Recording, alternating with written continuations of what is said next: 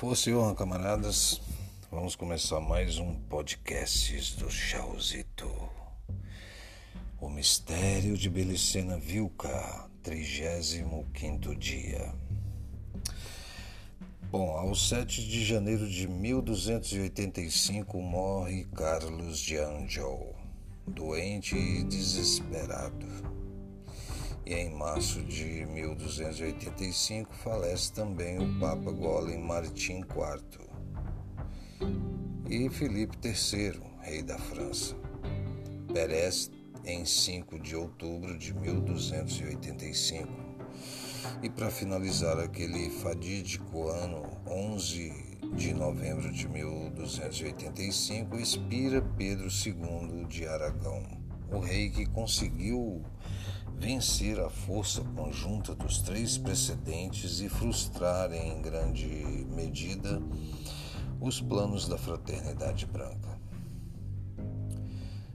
Depois de sua morte, seus reinos são repartidos entre os filhos, cingindo Alfonso a tríplice coroa de Aragão, Catalunha e Valência, e Jaime a de Sicília, sucedido por Felipe I, mais João de Prócida e os senhores do Cão continuam assessorando os reis de Aragão.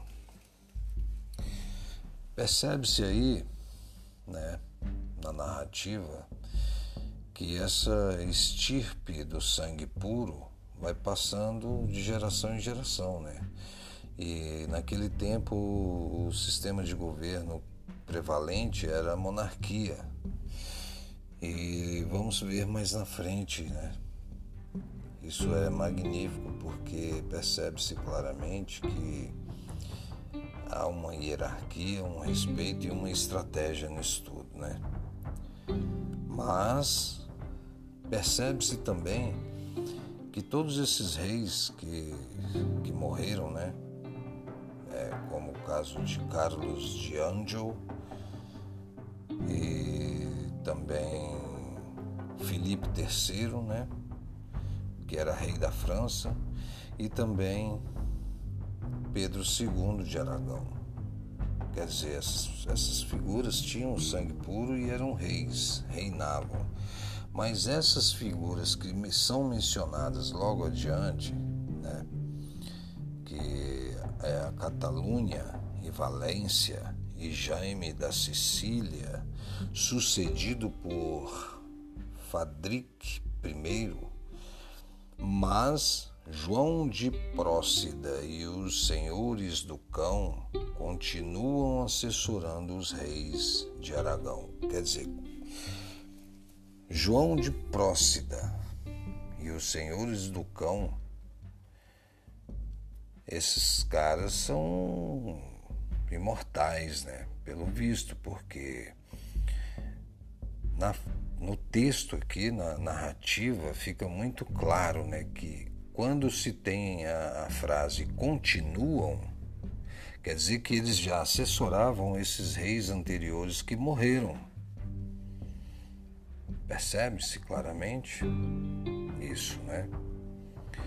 Então, os senhores do cão e João da Prócida eram imortais eles viveram é, dentro de todas as linhagens do passado, dos reinos do passado, e ainda continuaram assessorando os reis de Aragão. Assim, pois, com a morte de Filipe III, os Golem supõem que seus planos estão momentaneamente atrasados. Mas só momentaneamente atrasados, ou seus planos estarão definitivamente frustrados, sem que eles consigam perceber a tempo? Pergunta. O que isso quer dizer? Os golems são também, é, digamos, semideuses, não sei, mas são seres, pessoas né, que têm o autoconhecimento da real situação do ser humano aqui na Terra, de toda essa história né, da fraternidade branca, do, do Valplades, que todos nós sabemos, o Valplades significa nada mais, nada menos do que o teatro de operações, então definitivamente eles têm um poder mental de uma persuasão negativa muito forte, né? E eles, mesmo assim, eles não tinham a menor ideia de quem definitivamente frustrou os planos deles.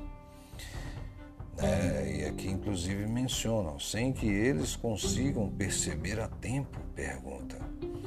Como se verá em seguida, só muito tarde comprovarão os Golem que algo de muito estranho ocorrera ao suceder de Felipe III. Com efeito, aquele rei cuja educação foi confiada aos monges mais eruditos da França, ou seja, quer dizer, aos dominicanos, tinha se convertido num iniciado hiperbóreo, em um potencial inimigo dos planos da fraternidade branca. Como ocorreu tal heresia? Pergunta. Na verdade, quem iniciou na sabedoria hiperbórea? A resposta, a única resposta possível seria o incrível, ou a incrível possibilidade de que dentro da Igreja Católica Apostólica Romana, na ordem dos predicadores existisse uma conspiração dos partidários do pacto de sangue puro. Um conjunto de iniciados na sabedoria dos Atlantes brancos. Não suspeitam, é claro, dos senhores de Tarsis, a quem consideram definitivamente extintos, porque houve um, no passado uma praga lançada por um dos golems que matou a maioria dos senhores de Tarsis, né? Por isso está mencionando aqui que eles não desconfiavam dos senhores de Tarsis por isso, porque na mente dos Golem eles tinham definitivamente extinguido a raça dos senhores de Tarsis a quem consideram muito comovente para assimilá-lo com a necessidade ou a necessária, a necessária rapidez. E essa perplexidade inevitável, essa surpresa paralisante causada pela alta estratégia dos senhores de Tarsis e os círculos dominicanes assinalaria o princípio do fim da estratégia inimiga a partir de então, logo que Filipe IV é, desempenhasse brilhantemente a sua missão. Os golems e a fraternidade branca teriam de esperar até o século XX antes de ter outra oportunidade histórica para instaurar, instaurar o governo mundial e a sinarquia do povo eleito. Então, meus camaradas, isso tudo aconteceu no ano de 1285. Ou seja, os planos dos golems foram atrasados. Né? E, isso só começou agora novamente a voltar os planos dos golems recentemente, no ano 7022, pelo calendário lunar hebraico. Mas como nós vivemos é, abaixo do calendário solar é, cristão, né? Então nós estamos no ano de 2022.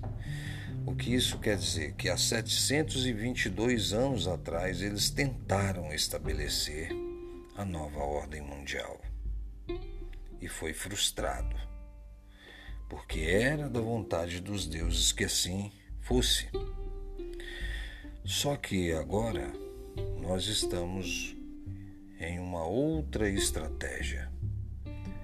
Mas veja bem, a pergunta é: por que tem que se tornar um iniciado hiperbóreo? O que significa isso de fato? Né? Porque quem iniciou na sabedoria hiperbórea? Quem o iniciou na sabedoria hiperbórea? Filipe III.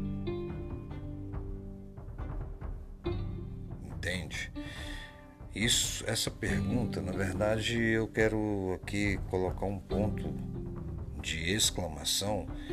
Não é nem quem, mas o fato de que há a necessidade de ter uma iniciação hiperbórea. O que é iniciação se não você ter um apoio de um grupo de pessoas específicas que vai te orientar na leitura dos livros.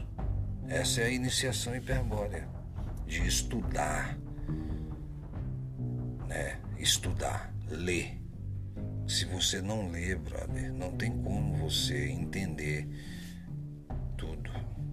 Porque tudo está plasmado no seu sangue, mas existem é, os arquétipos de, de destravamento do conhecimento, digamos assim, da sabedoria através dessa leitura metafísica que é a sabedoria hiperbórea no geral. Tanto o mistério de Belicena Vilca quanto os fundamentos e etc, e etc. Então finalizo aqui este podcast magnífico e espero vocês em um próximo episódio do podcast do Chauzito. Força e honra, camaradas.